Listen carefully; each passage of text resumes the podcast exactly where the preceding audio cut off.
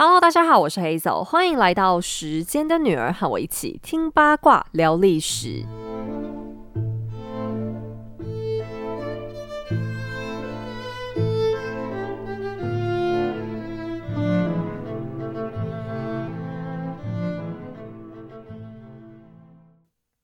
Easy Table 是台湾最大的线上餐厅预订平台，致力于提供大家最优质的餐厅和最优惠的价格。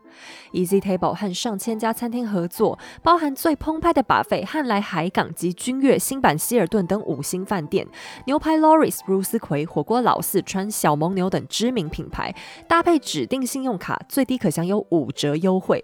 包含 Visa、中国信托、国泰世华、玉山、新展、花旗、星光、第一、华南银行等知名名信用卡都能用 Easy Table 享受到独家优惠。Lexus 车主预订餐厅还能享最高百分之二十回馈。除了非常方便的餐厅网络定位服务、独家信用卡优惠，还能加上每间餐厅都可以享有刷卡金额百分之一到百分之五不等的 Easy Cash 美食金，可以在下次定位时折抵使用，是你聪明消费又能大啖美食的必备小帮手。母亲节还不知道要吃什么好餐厅讨妈妈欢心吗？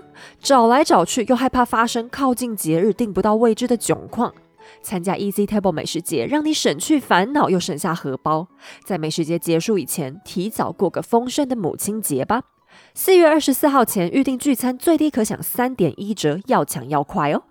现代人最幸福的就是不用治国，也可以跟太阳王一样天天吃美食。更开心的是，你能拿到太阳王没有的粉丝专属优惠码。使用 Easy Table 线上预订餐厅，结账输入 Easy Table Hazel 就可以现折一百元。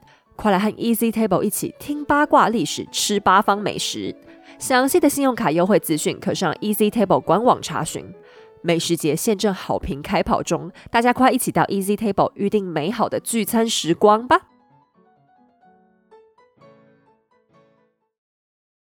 西元一六一三年的七月二十一日，莫斯科的克里姆林宫里一片肃穆，气氛空前庄严。宏伟的大厅里，黑压压的站着一大片贵族，却安静的连一根针掉在地上都能听见。众人齐聚一堂，等待着他们的新任沙皇踏出宫门。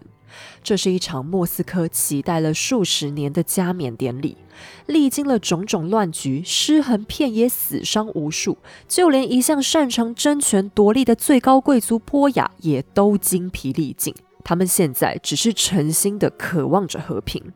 在一片翘首盼望之中，身穿金色拜占庭风格长袍的十七岁男孩终于现身，那就是他们的沙皇米哈伊尔一世。他身后站着几个身份最贵重的波雅，分别捧着沙皇的象征物——皇冠、王球和权杖，准备进行加冕典礼。在缓慢的行进当中，虽然他们大气也不敢出一声，却都在偷偷横眉竖目的对彼此干瞪眼。为了这场万众瞩目的仪式，直到前几天，他们都还在大吵特吵。那些自视身份的皇亲贵胄纷纷抢着要当负责拿皇冠的领头羊；那些最古老的家族、权势最显赫的军阀，通通各执一词，闹得不可开交。最后，在沙皇不耐烦的调停之下，由他的叔叔获胜了。米哈伊尔给出的原因也相当简洁有力，因为他是我 uncle 啊，怎样？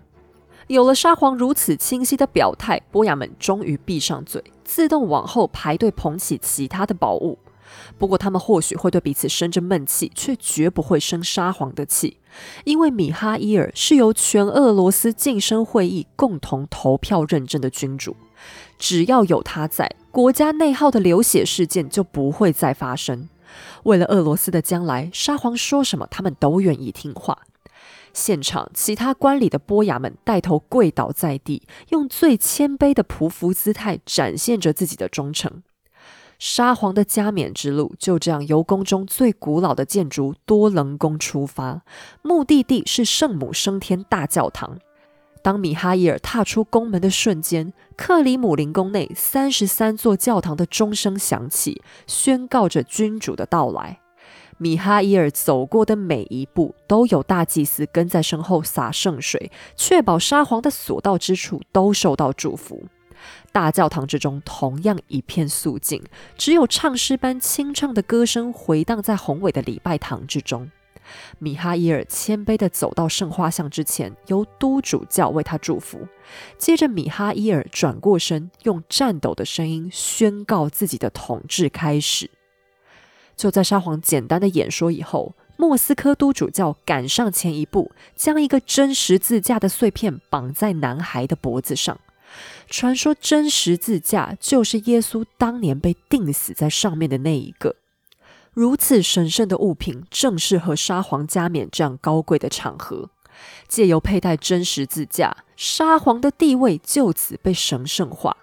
他不再只是一个凡人统治者，而是和神更加靠近的圣洁灵魂。米哈伊尔登上了加冕宝座，接着督主教为他戴上了莫诺马赫皇冠。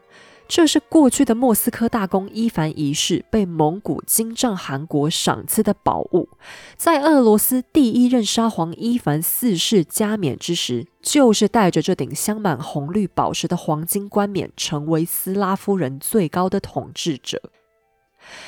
戴上皇冠之后，米哈伊尔再接过督主教递给他的权杖和王球，象征他的王权已经完整的获得了上帝的认可。接着，米哈伊尔脱下皇冠，由督主教在他的脑门上涂抹圣油。从此，这个瘦弱的青年就成为了受神祝福的米哈伊尔一世。到此为止，沙皇的加冕典礼几乎完成。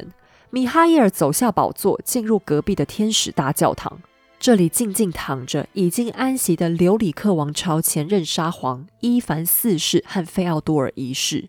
米哈伊尔虔诚地向着两位前任沙皇祈祷国泰民安。在他之后，所有的罗曼诺夫沙皇几乎都走在和他一模一样的道路上，完成加冕典礼。从这一刻开始，罗曼诺夫王朝正式在历史的书页上刻下了他们的大名。好，那我现在要先来解释几个名词。你可以大概听出来，西欧和俄罗斯的仪式本身还是蛮接近的，差别比较大的应该就是前面的游行活动。那这一方面是因为俄罗斯现在蛮惨的，就米哈伊尔刚进到莫斯科的时候，根本几乎是看到一片废墟，因为大空位时期争夺沙皇皇位的过程实在太惨烈，连克里姆林宫都打烂了一大片，有些宫殿的房间里面还。还被迫拿来停放死者的巴底，就惨到米哈伊尔一开始只能借住在别的贵族家过了好一阵子。在这么凄凉的环境之下，你根本不可能办什么游行。那个莫诺马赫皇冠没被偷走就已经很不错了。那这边也要先介绍一下莫诺马赫皇冠。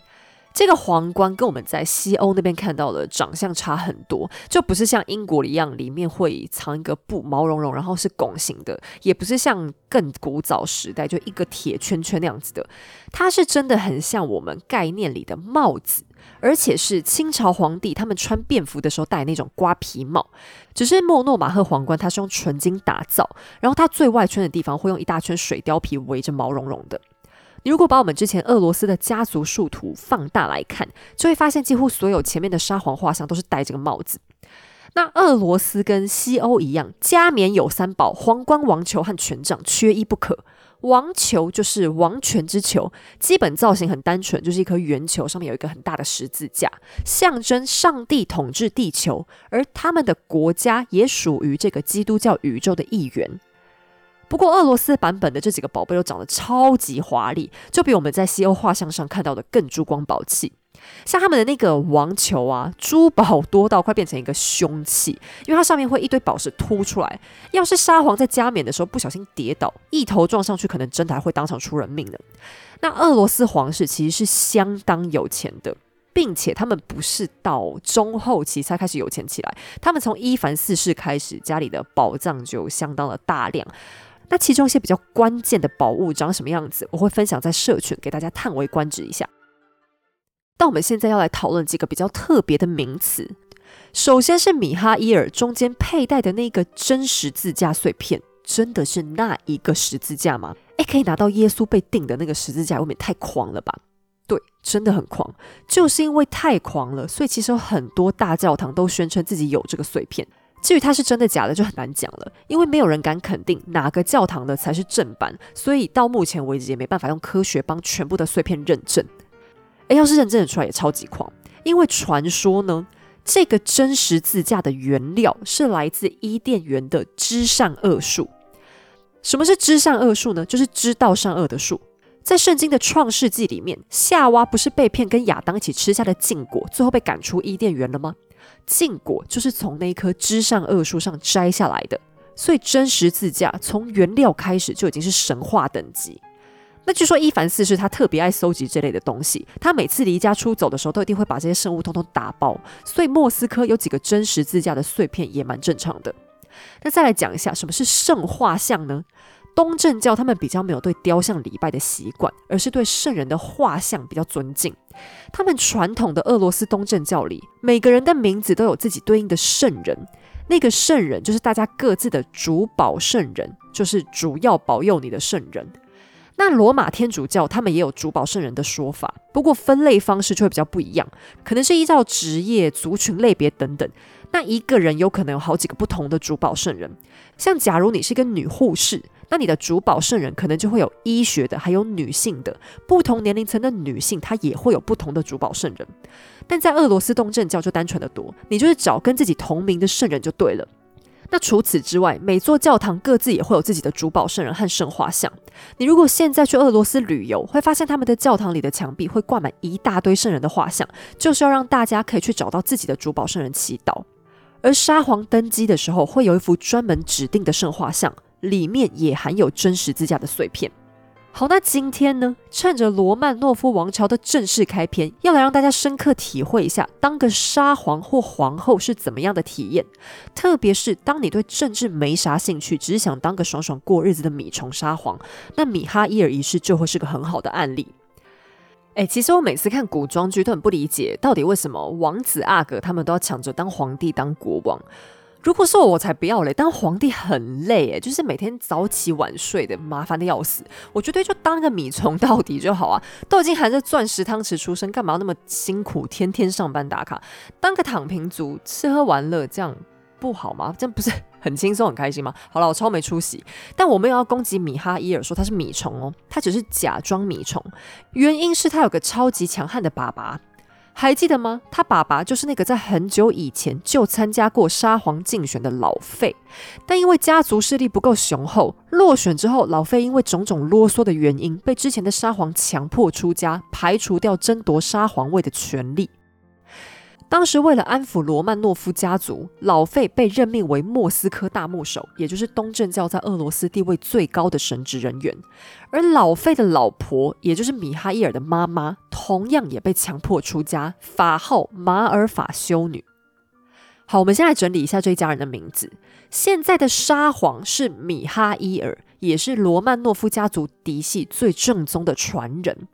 那他的名字米哈伊尔有点长，我想大多数人应该也是在俄罗斯这里才第一次听到这名字。其实他的英文变体很大众，就是 Michael。为了方便起见，我们干脆就叫他 Michael 好了。那 Michael 就是圣经里面的大天使米迦勒，所以他也是个相当基督教的名字。Michael 的爸爸是原本罗曼诺夫的大家长费奥多尔，也就是老费。他被强迫出家的同时，其实也被强迫改名叫费拉列特。但还好，这两个都是费开头的名字，所以我们不要变，就继续叫他老费吧。而这一家三口的女主人叫马尔法修女。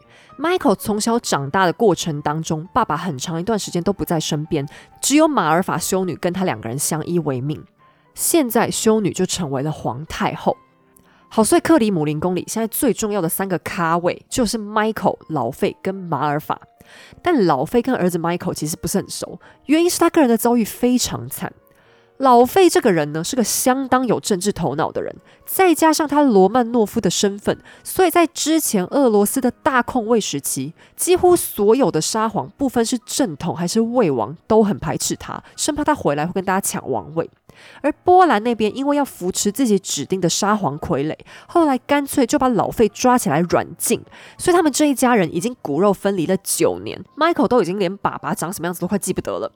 而老费也非常担心儿子。当波雅们找上 Michael 当沙皇的消息传到他那边的时候，他当场大发雷霆：“我儿年纪轻轻，什么也不懂，身边又没有家人可以依靠，你们找上他是想干嘛？”那 Michael 他也很清楚自己干不了沙皇这么重责大任的工作，并且他自己其实也很怀疑，大家找他当沙皇，其实就只是想要一个傀儡而已。他登基的时候才十六七岁，并且是一个个性相当温和的老实人，哪里对付得了那些老奸巨猾的波雅？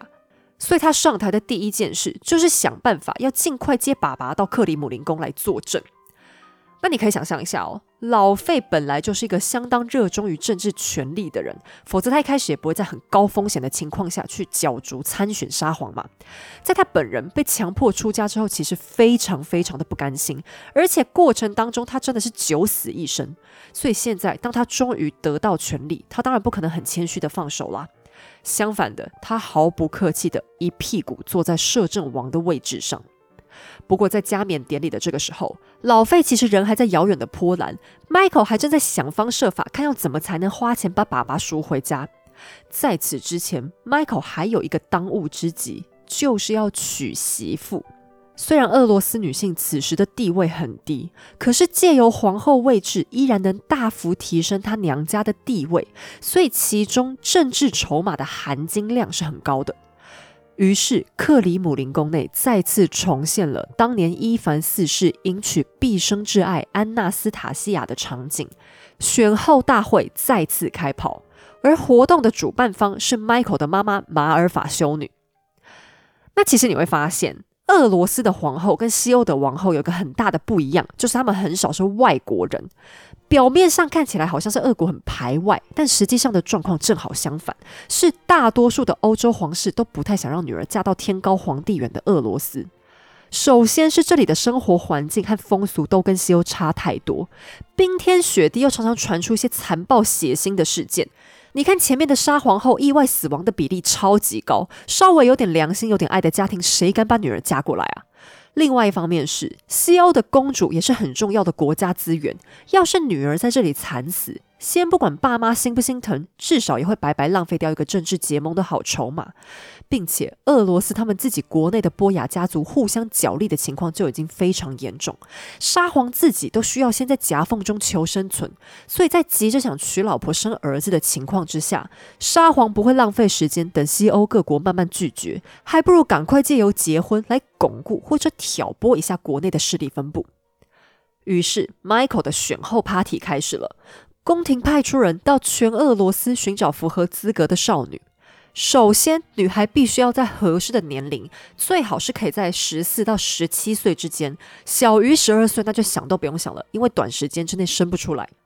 再来，姑娘的家世也有一定的条件，最低也得是个乡绅，也就是地方上的小贵族，绝对不可以来自农奴家庭，长得再美也不行。第三，这个女孩必须要仪态大方、美貌温柔。因为好歹还是要考虑一下沙皇的个人需求嘛。你说找个丑八怪来，要怎么生得出儿子呢？于是这个全国海选最后被挑出了五百个入围名单。那你不要觉得这样很多，以前伊凡四世他在第一次选后的时候，这个名单还比他多了大概一千个人。沙皇结个婚本身就是这么全国动员的事情。那这五百名少女当然不会每个都让 Michael 亲眼看过，他不是去逛酒店，所以波雅们就先帮他过滤到剩下最后的六十人。那我必须要说，站在沙皇的立场来看，这一种选秀的方式其实还是蛮人道的。像西欧的国王和太子，在婚姻大事上几乎完全没有自由，你爸妈甚至是国会要求你娶谁，你就得娶。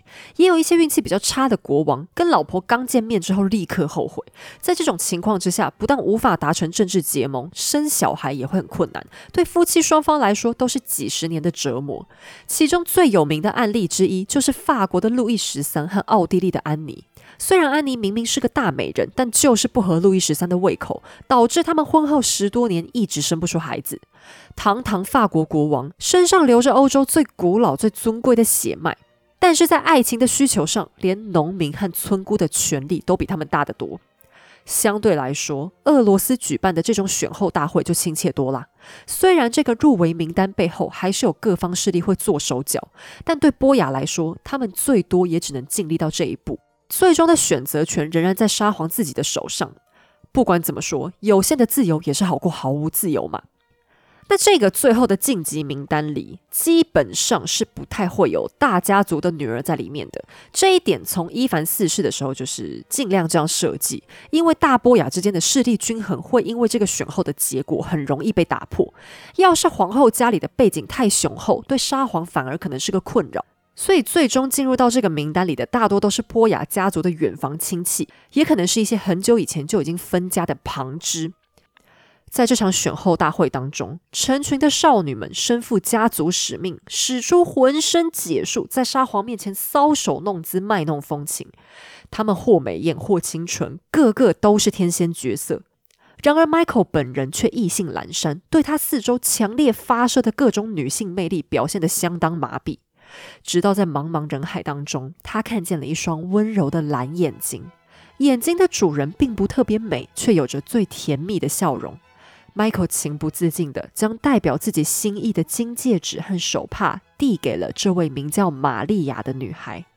从这个瞬间开始，玛利亚就成为沙皇公开的未婚妻。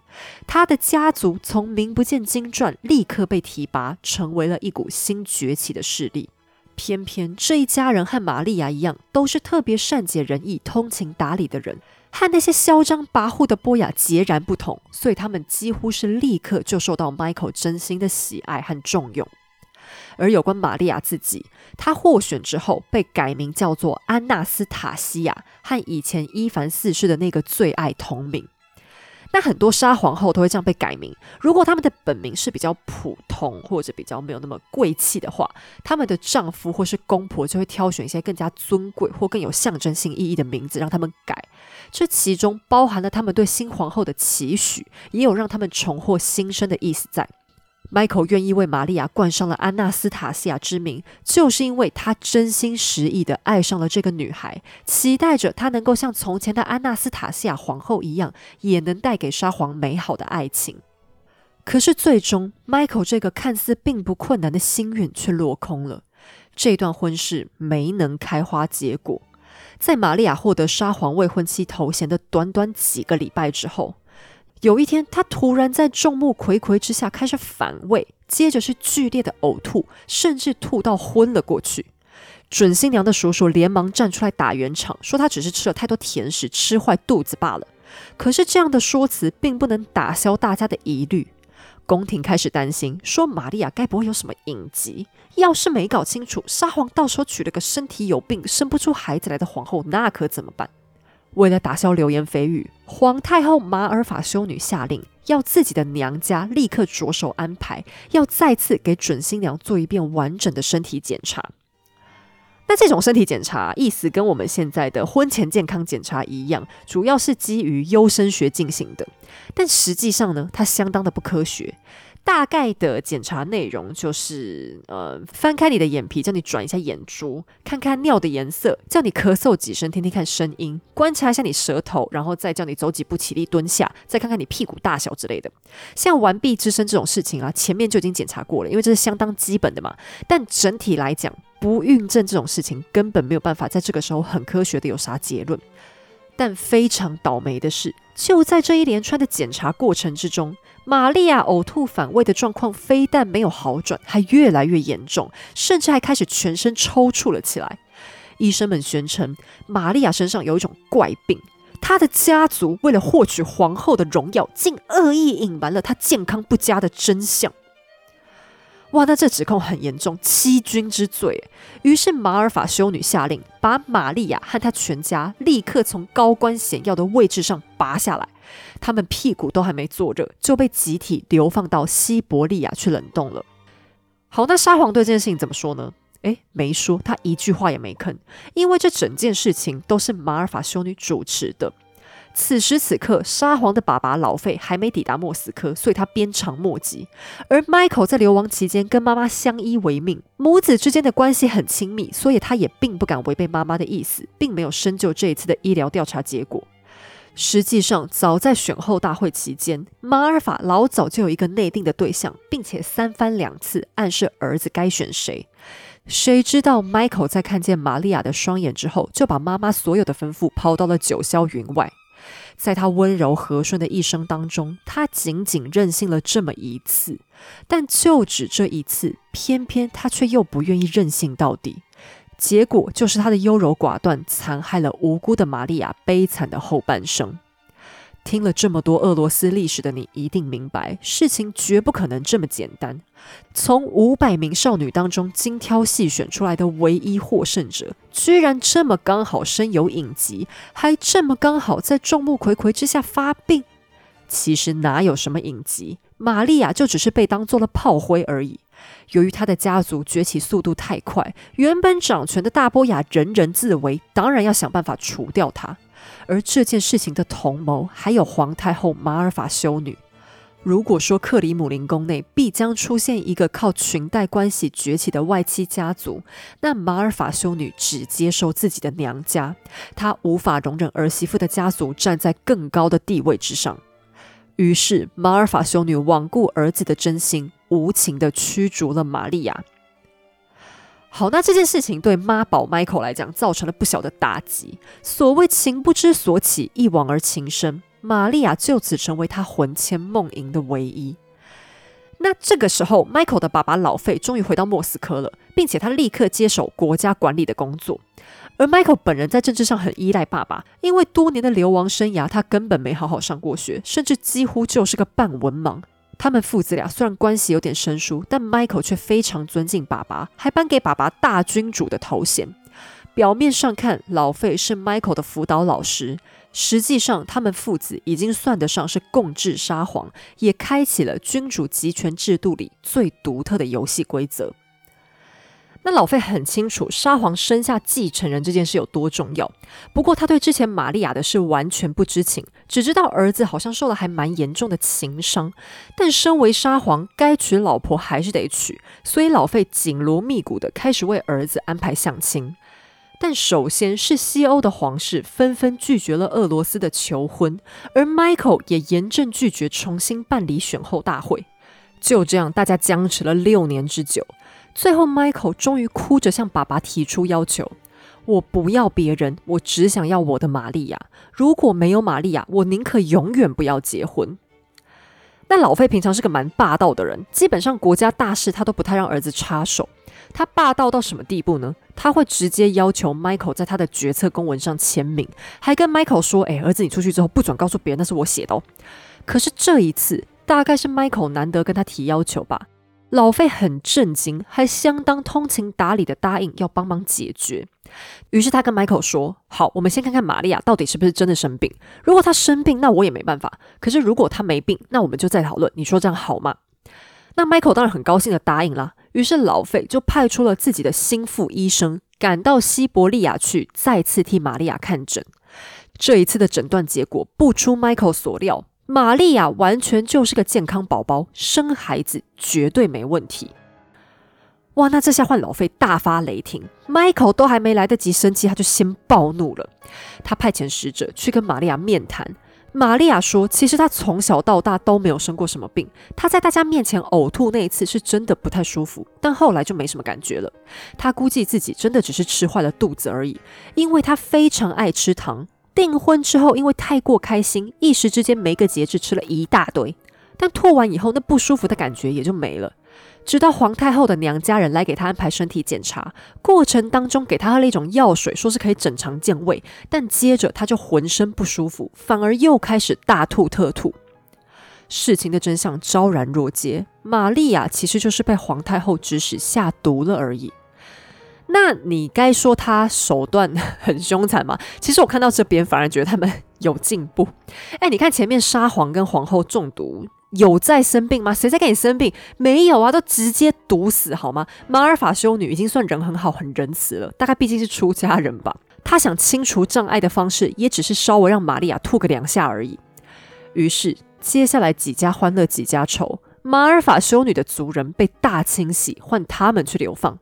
要不是看在马尔法的面子，老费其实根本想把凶手全族都给杀个干净，以儆效尤。想想看，这些波雅的手都已经伸到了沙皇心爱的身边人，这简直胆大包天。老费必须用非常严厉的手段来教训他们。否则一旦这种风气打开，谁知道哪天会不会有人直接把 Michael 也给毒死了呢？一想到大空位时期那些惨死的沙皇们，老费简直不寒而栗啊！另一边，和心上人重逢的 Michael 理论上应该欢天喜地才对吧？现在玛利亚已经重新恢复健康的清白之身，有着沙皇的爱，皇后的宝座非她莫属，这感觉就应该是个有情人终成眷属的故事啊！谁知道不甘心的马尔法修女竟然使出了情感勒索大法，他一口咬死了说玛利亚现在身上已经有污点，已经不是个完美纯洁的女孩了。要是 Michael 坚持娶她，那自己死都不会祝福这段婚姻的。他甚至跑到 Michael 面前，提出了那个婆媳问题当中流传千古的大灾问：有我就没有他，有他就没有我，你选一个吧。如果你选他，那你最好现在就帮我准备棺材，我宁可死也不想看到你娶她。好哦，我是不知道玛利亚这是在不纯洁什么啦，只是跑去西伯利亚住了几年就变脏，这到底哪来的说法？但妈宝 Michael 怎么办呢？没怎么办，在等待了漫长的六年之后，他居然就被妈妈这简单的一招勒索成功，立刻放弃了自己的爱情愿望，让妈妈重新举办了一次选后大会。这结果真的是烂到极点！哎，既然要重新选后，你真的不用浪费这么多年。玛利亚有够衰。接着，这个可怜的女孩被赏赐了大量的财富，但是历经了这一段风波，她顶着被沙皇抛弃的耻辱，此生再也没能结婚。而对于 Michael，这场失恋一样让他痛苦无比。对于枕边人的选择，他现在表现出一种放弃抵抗的态度。选后大会再次办理，沙皇安静的选择了母亲塞到他鼻子面前的对象，那是另一个也叫玛利亚的女孩。皇太后再次胜利。这个新的玛利亚出身高贵，是过去留里克家族的后裔。但更重要的是，她的家族和皇太后的娘家关系非常良好。然而，沙皇娶妻才没这么简单。在这场婚礼之后，短短四个月，这个新的玛利亚就不幸死亡，死因是得了一场莫名其妙的重病。哎，杀皇后真是古代女性伤亡率最高的工作。我们从伊凡三世的故事听到现在，他们真的没有几个好死的。那死的不明不白，当然很起人疑窦啊。于是大家再次怀疑这是被毒死的。在当代的记录上，对这场死亡的评价更是严厉，认为那是由于第一个玛利亚遭到不公不义的待遇，导致上帝降下了惩罚。那这个说法其实也表现出了当时俄国人不把女人当人看的心态啦。诶，要处罚也是处罚皇太后或者下毒的波雅吧。新皇后有够倒霉，人又不是她害的。但以前的人似乎认为家里的女儿顺便承受一下家族诅咒也是很正常的。好啦，那这样一闹，沙皇的爹老费真的开始着急了。所谓事不过三，难道儿子是有什么克妻命吗？再抱不到孙子，恐怕那些虎视眈眈的波雅又要闹事了。于是第三次选后大会紧急开跑，大概是太过急切，这次老费和马尔法都没有再强迫 Michael 做选择，但最终 Michael 再次挑上了让他们傻眼的人选，那是一个穷乡绅的女儿，名字叫叶夫多基亚。那叶夫多基亚这名字实在太长，而且我我念的时候一直吃螺丝，所以我们就先叫她小叶好了。由于家道中落，小叶甚至只能寄人篱下，被迫投靠有钱的亲戚，过着看人脸色的日子，忍耐种种酸言酸语。皇后有如此低下的出身，Michael 的决定只怕要激怒所有的贵族。老费和马尔法终于在儿子的婚事上达成共识，他们再次反对这个女孩。那 Michael 真的是一个很不像撒谎的人，应该说他浑身上下散发出一股很浓的人味，他的眼睛里根本看不到什么政治斗争，只看到小叶身上那种温和谦逊的气质。那我猜，Michael 心底深处其实应该是非常痛恨那些波雅那种很跋扈、很嚣张的态度，所以他自己挑的对象都是那种温柔婉约又彬彬有礼的。而且据说小叶长得非常漂亮，是那种温润如玉的美人。Michael 他就是喜欢这种相处起来可以很放松的女生。于是他向爸妈表示：“可是我就是很喜欢小叶啊，而且他很可怜的，亲戚都对他很坏。身为一个好基督徒，我不是应该帮助弱势吗？如果我们现在把他赶回家，他这辈子还要不要活啊？他那些亲戚岂不是要永远把他这个弃妇踩在脚底了吗？我实在是不忍心啊！”或许是 Michael 打动了老费和马尔法，也或许是因为小叶的娘家至少不会产生威胁性，这对父母终于妥协了。为了帮助儿子达成心愿，在选后的结果一产生之后，老费迅速的把小叶给藏了起来，不让任何人靠近。他快手快脚打点好一切，在短短三天之后就举办了结婚典礼。波雅们这下连毒药都还来不及买，小叶就成为了沙皇后。为了保护皇后安全，老费和 Michael 必须使出浑身解数才行。而天天在网络上游走的你，资讯安全就交给 Nord VPN 来守护吧。还在担心隐私外流、各自不保，害你的秘密满天飞吗？让 Nord VPN 为你建构最安全的网络专属秘密通道。就算是线上购物、手机刷卡、行动支付，Nord VPN 都能把你变成骇客看不见的透明人。每当侦测到恶意网站，还会主动发送警告，并且主动扫描所有下载档案，封锁恶意城市，让你再也不用担心诈骗集团啦。只要一个账号就可以分享给六个装置，除了你的安全，还可以一起保护家里的长辈，守住辛苦钱。NordVPN 拥有业界最快连线服务，并且在全球六十个国家都有伺服器。除了安全，还能让你享受无国界的网路。那些台湾追不到的剧、逛不到的网站、买不到的限量品，从此再也不怕限制啦！现在透过时间的女儿粉丝专属连接，选用 NordVPN 可享两年超低优惠价，每个月只要一百元，你和家人就能一起拥有安全又自由的网络品质喽！好了，这 VPN 真的推荐给大家。他们其实也还有其他的网络资安服务，比方像密码防护这些的，有需要的话也可以参考看看。我还蛮推荐家里有长辈的人可以考虑一下的，因为像我们家皇太后，她真的是非常常被恶意网站弄到。我每次都跟她讲说，那些奇奇怪怪的东西不要乱点。但他就是忍不住，所以我每隔一阵子就会接到他惊慌来求救的电话。那这个 VPN 反正是可以全家一起用的，除了可以防止恶意网站，还可以拿来看国外地方的限定电视剧。哦，然后现在啊，有很多的时尚大品牌，他们都会故意不让我们直接上他们产地的那个官方网站，会直接把你硬导到台湾的分流网站。可是那一些原本的官网，它上面不但标价都会便宜很多，而且有时候还会举办一些杀到超低价的优惠活动。那这时候只要有 Nord 的 VPN，你就还是可以翻墙过去捡到高 CP 值的好货，就是一个还蛮省钱的大招。好啦，总之就推荐给大家喽。好，那接下来先回到我们故事里。于是经历了一波三折，Michael 终于成功娶到了小叶做皇后。那你可能会以为，这个出身贫寒的女孩现在终于能过点好日子了，对吧？那我们先来看看沙皇后真正的生活是什么样的。首先，如果你有看过一些俄罗斯古装剧，看里面的太太夫人们到处乱晃，那一定就是在胡乱你。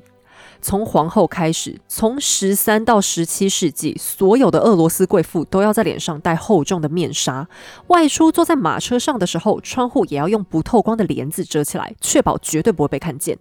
他们也不必，或者说不能上教堂，最多只能站在外面，隔着一道围篱往里面看教堂里面发生的事情。如果他们难得参加教会的游行，那旁边还要有仆人扛着像屏风一样的东西跟着走，几乎要严丝合缝的把他们给遮住。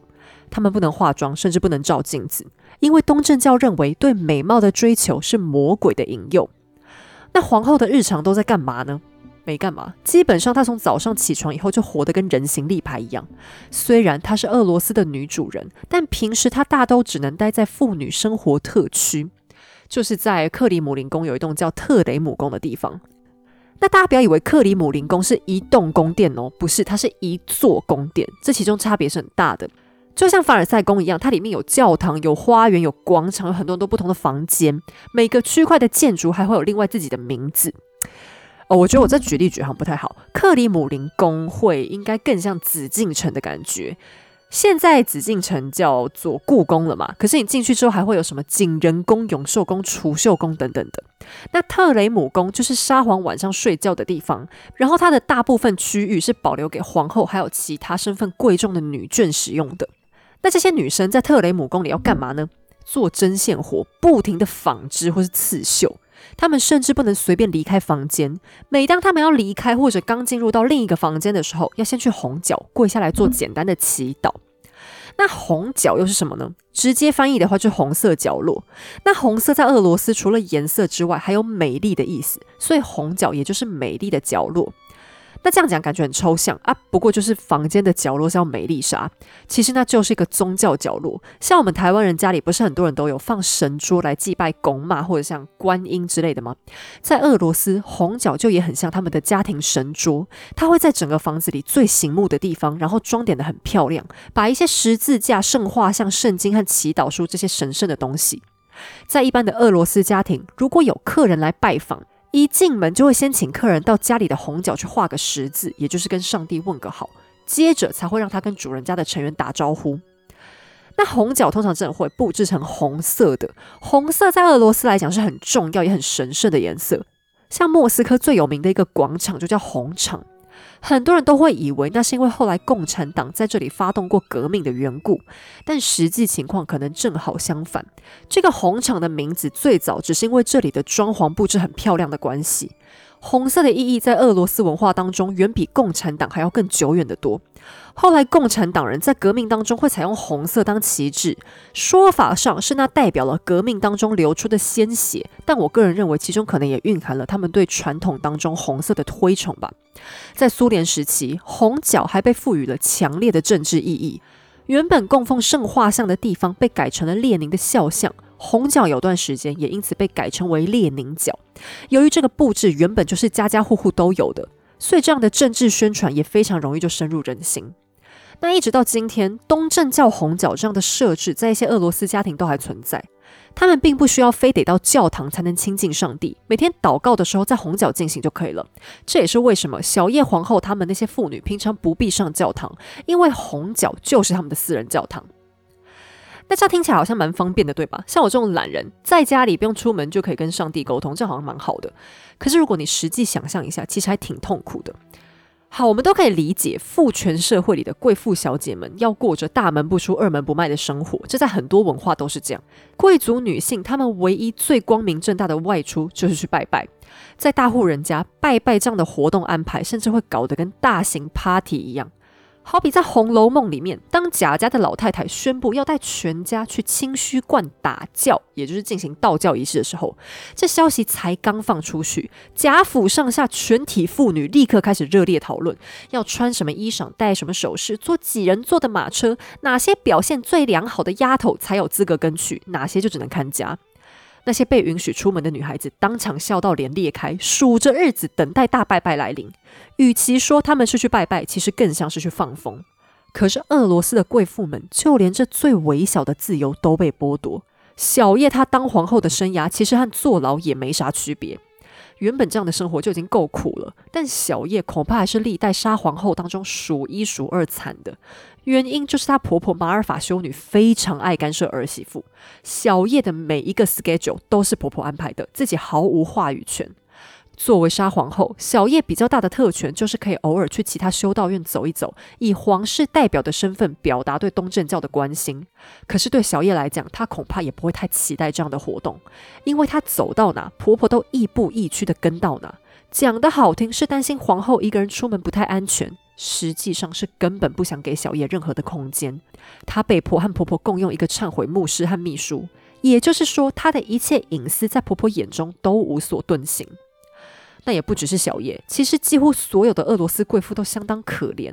原因是俄罗斯那时候有一本颇为变态的书，叫做《家庭生活守则》。这本书是在恐怖伊凡的时代写的，内容很像扭曲版的朱伯卢治家格言。写出来之后，还被伊凡拿来当做修身齐家的典范级教科书。那朱伯如治家格言是一本中国以前的著作，主要是在写说一家之主他持家的种种标准，比方说常常安排打扫，要爱惜食物，兄友弟恭，孝顺父母，不要娶太多小老婆，以免家宅不宁，巴拉巴拉巴这样之类的。总的来说，他是要约束家里的男主人，讲求由上到下做出道德上的守规矩。可是俄国版的家庭生活守则是要规定所有人的行为点滴，包含仆人在内，而且他切入的角度还相当扭曲。在书里，男人就是比天还大的存在，做老婆的是丈夫的奴仆。虽然身为女主人，她的地位会比其他真正的奴仆高一点，但每当丈夫对她呼来喝去、颐指气使的时候，她也只能温顺的吞下去。而且这本书还提倡打老婆、打小孩，它里头是这样写的。对于不听话的妻子，应当狠狠鞭笞；而对于品德比较好、比较听话的，还是要偶尔殴打几下作为提醒。不过要私底下再打，而且不能用拳头打，以免导致淤青。另外，书里还写着，丈夫不应该用木棍或铁棒打妻子，并且还要避开不打妻子的脸、耳朵或肚子，以免导致失明、耳聋、瘫痪、牙痛或流产。换句话说，除此之外，其他打老婆的方式都是可以接受的。而对于小孩呢，书里是这样写的：打小孩的时候不要同情他们。你如果用棍子处罚打他，他非但不会死，还会过得更健康。所以妇女们不但要忍受自己被家暴，还要眼睁睁看着小孩一起被家暴，并且妇女们也不能离婚。当女人红杏出墙，老公可以随时暴打她或者甩了她。但要是男人搞七捻三，做老婆的甚至吭都不能吭一声，法律完全只站在男人那里。女人唯一提出离婚的理由只有两个：要么丈夫犯下叛国罪，要么他试图谋杀你。除此之外，你都休想获得自由。另外，作者大概怕妇女在家闲着没事干，在这本家庭生活守则里面，女人几乎是没有喘息的空间。除了要勤俭持家，有时间的话绝对不能闲着，要通通拿来做手工，纺织也好，缝纫也好，刺绣也好。简单来讲，妇女跟奴隶也没两样。那这种婚姻，我个人觉得跟出家好像也差不多，因为这本守则里的观念还认为，夫妻之间不需要谈什么情与爱，男人也好，女人也好，他们唯一该付出爱情的对象就只有上帝而已。好，那这是因为其实这本书的作者啊是一个神职人员，他可能常年苦修，结果很愤世嫉俗吧，所以就定出这些规矩有够严格。那当然了，他也不是单纯提倡暴力而已，还是会讲到一些比较合理的。比方说，主人要教育仆人有教养，不可以乱骂人、乱吐口水，要多做慈善，要善待老人、抚养小孩之类等等等等。可是因为有关男人权利的叙述被抬得很高，虽然他还是有稍微约束一下，像打老婆跟打小孩的力道种种的限制，可是就算你完全按照书里写的去做，女性的生活也可能遭遇很大的痛苦。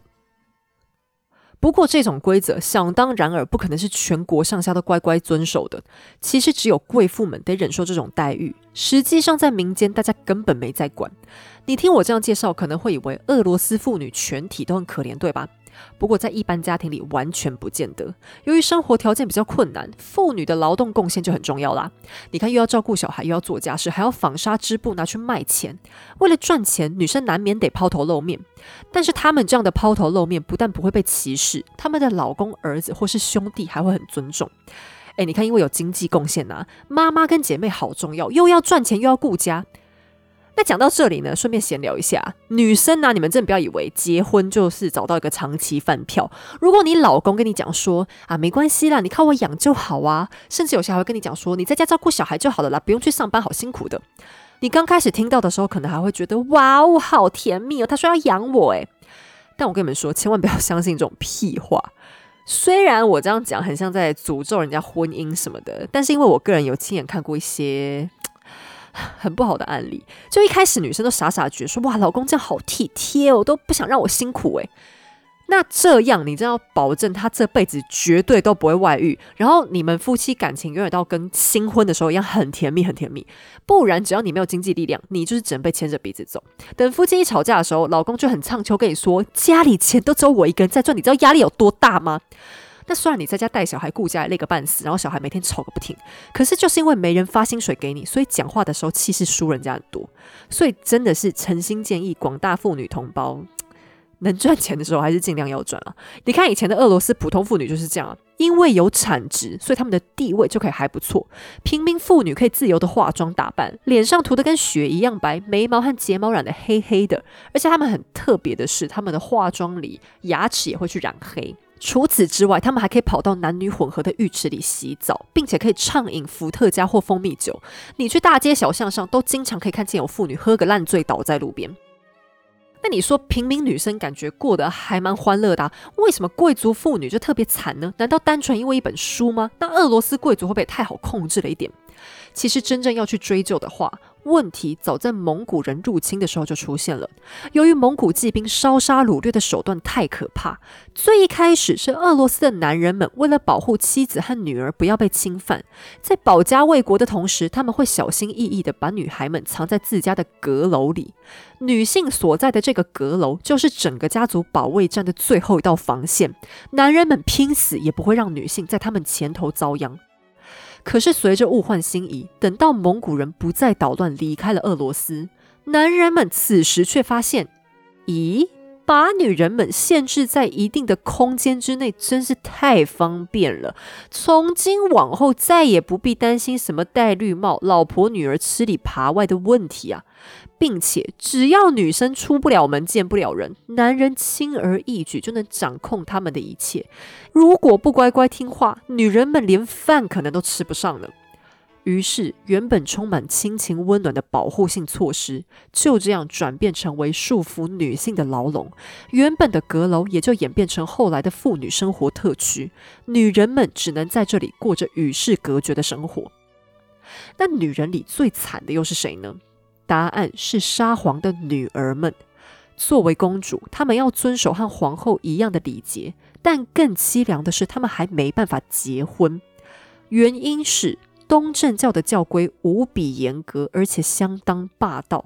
像我们在西欧常会听到说，呃，公主嫁人之后被要求改宗，从天主教改成新教，新教改成天主教的都有机会，但东正教不行，一日东正教，终身东正教。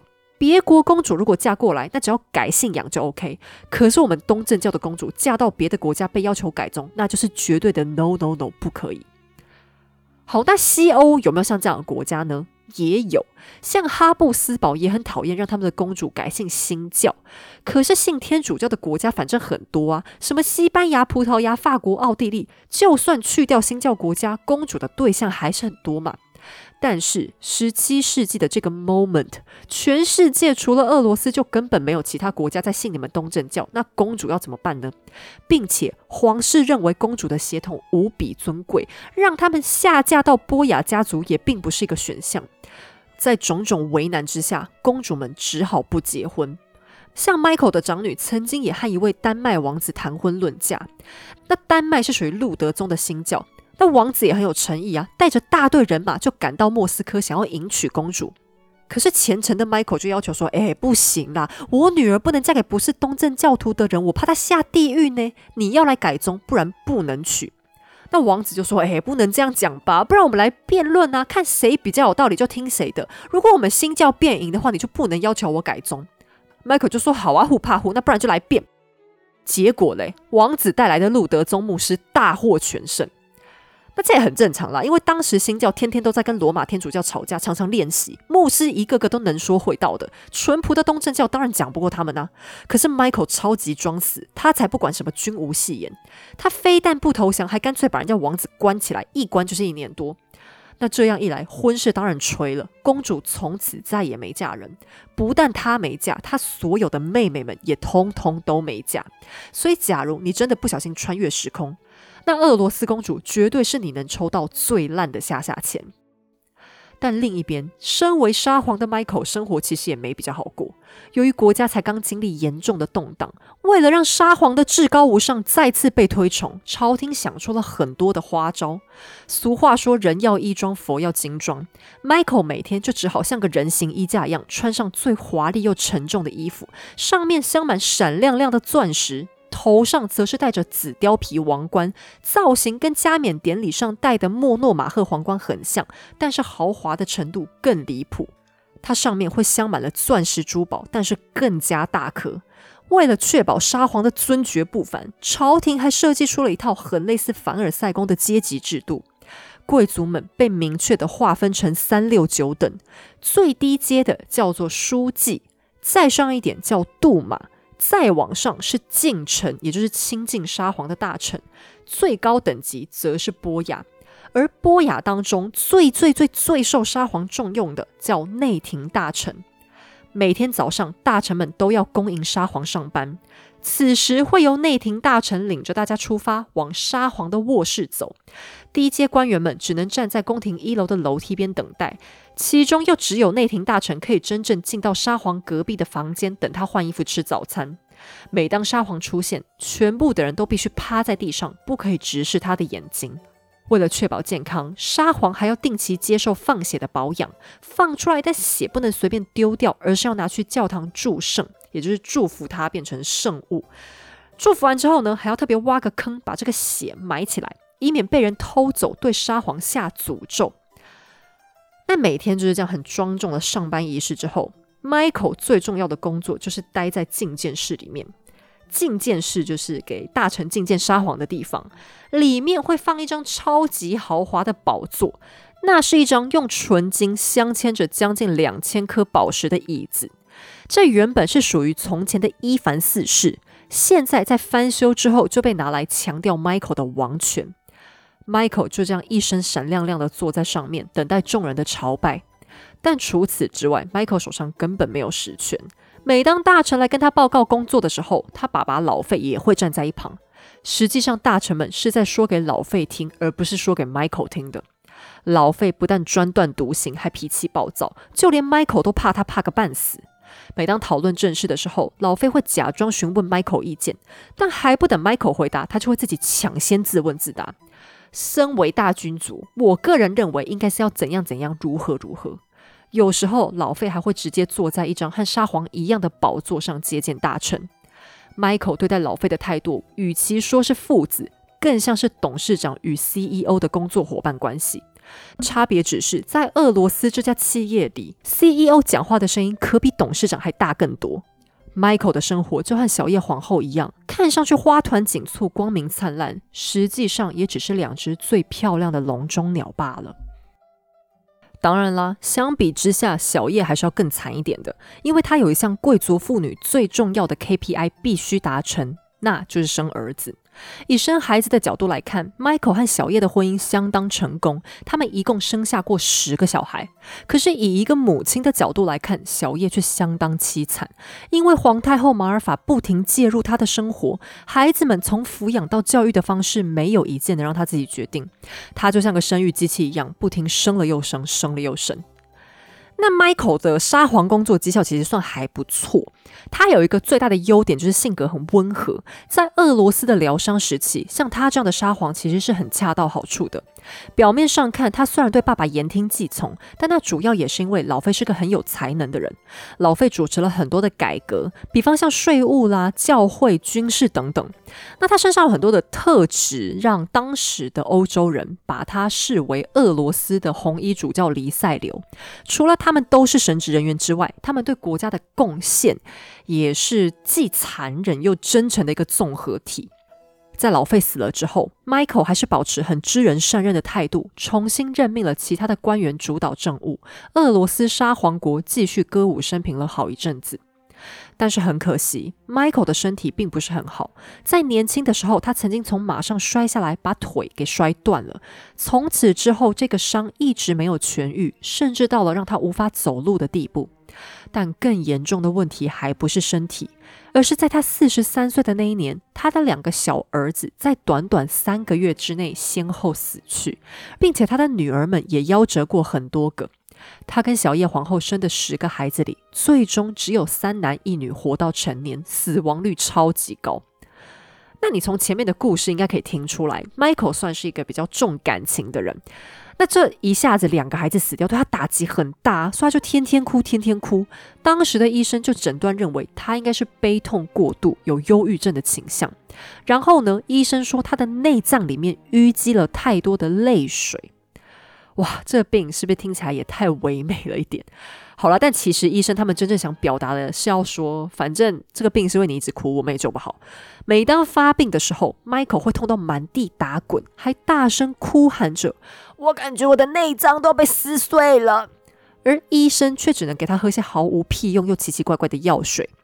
于是，在 Michael 四十九岁的一天，就在他的肚子里发出了一连串的怪叫声之后。沙皇米哈伊尔一世驾崩。五个礼拜之后，他的沙皇后叶夫多基亚也跟着去了。他们唯一活下来的长子阿列克谢就此登基，成为了阿列克谢一世。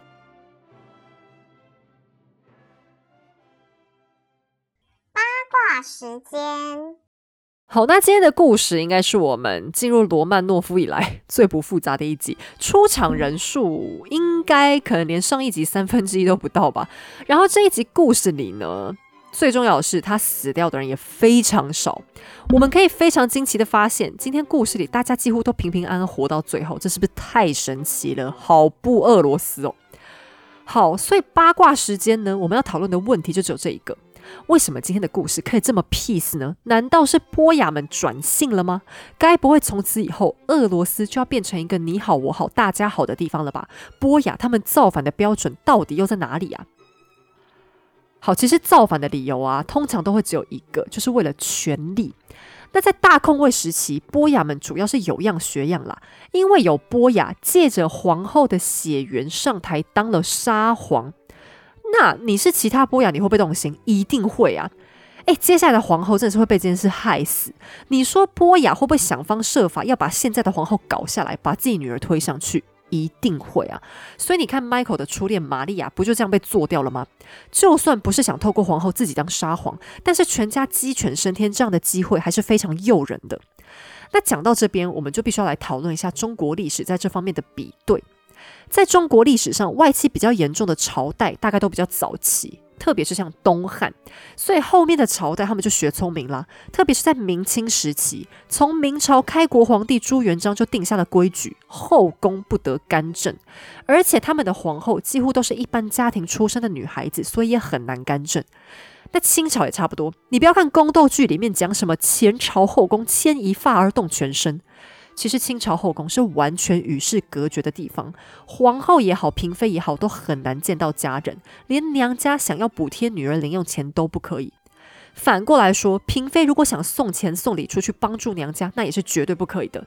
在这种资讯阻隔的情况下，外戚要透过女儿干政是很困难、很困难的。明朝跟清朝的后宫任务都很单纯，就是为了要帮皇家传宗接代而已。可是反过来看，在俄罗斯，他们反而会透过提升皇后家族的地位，来帮皇后打造出很尊贵的身份。然后这样的提拔也是为了反制原本过于强大的其他波雅，拉一个打一个的意思。那在这样的情况下，皇后的尊贵身份就会变成了一把双面刃。好，但是说到权力，最重要的其实还是权力是否能达到平衡。有时候波雅他们也不见得真的因为利欲熏心所以爱斗，而是不得不斗。你看，如果你一直不发招，那是不是很可能会抢先被别人弄死嘛？而 Michael 当初为什么会被选为沙皇呢？主要是因为波雅们也知道。他们其中任何一个人出来当沙皇都很难中断斗争，只有选一张白纸出来。如果大家在新沙皇面前都一样平等，那就不会有事。但是你说像这样的情况可以持续到永久吗？当然不可能。随着时间过去，波雅还是会渐渐蠢蠢欲动。但好在 Michael 的爸爸他对政治很有经验，所以也能够顺利压制住各方势力产生的冲突。但有些人会觉得，Michael 在位期间自己没有什么很大的成就，只是让爸爸主导政治，觉得他是因为软弱，所以才导致这样的结果。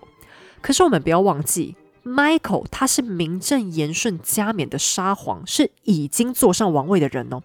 与其说他是被迫让爸爸控制，其实更应该说是他选择让爸爸掌权。就好像法国的路易十三，他其实也知道红衣主教黎塞留干了很多很凶残又恐怖的事情，而且态度还相当嚣张跋扈。可是路易十三仍然一直选择包容黎塞留。与其说他是软弱，不如说这是上位者需要一个比自己更铁腕、更有头脑、更可以扮黑脸的宰相而已。不过，在 Michael 之后，俄罗斯的政治紧接着陷入了一个尴尬的局面。Michael 他自己是透过俄罗斯晋升会议投票动算的沙皇，因为 Michael 本身并没有呃留里克王朝的血缘嘛。好，那现在问题来了。Michael 的儿子阿列克谢当然也没有留里克的血脉。如果你真的要仔细计较起来，你也可以说阿列克谢的王位并不算非常合法。当然了，台面上并没有人敢真的提出这个问题，但俄罗斯老百姓的内心深处自有他们的想法。在温柔的米哈伊尔之后，性格鲜明、脾气激烈的王子阿列克谢站上了大舞台。短暂的安稳之后，更抓马的俄罗斯沙皇国即将展开最新的一轮宫斗。下一期有位大家早就听过她芳名的女人，即将撕破东正教的面纱，挟着两个小屁孩前来大闹一场。好了，我们今天的节目就先到这里。在此声明，本节目所有内容均来自书籍著作、国内外历史网站资料或者纪录片，以逻辑梳理之后呈现给大家，希望你喜欢。喜欢的话，也欢迎点击文字说明页面的赞助链接，顺手请黑走喝杯下午茶，让我可以继续说故事。也邀请大家可以体验看看 Nord VPN 带来的资讯安全哦。我们下期再见。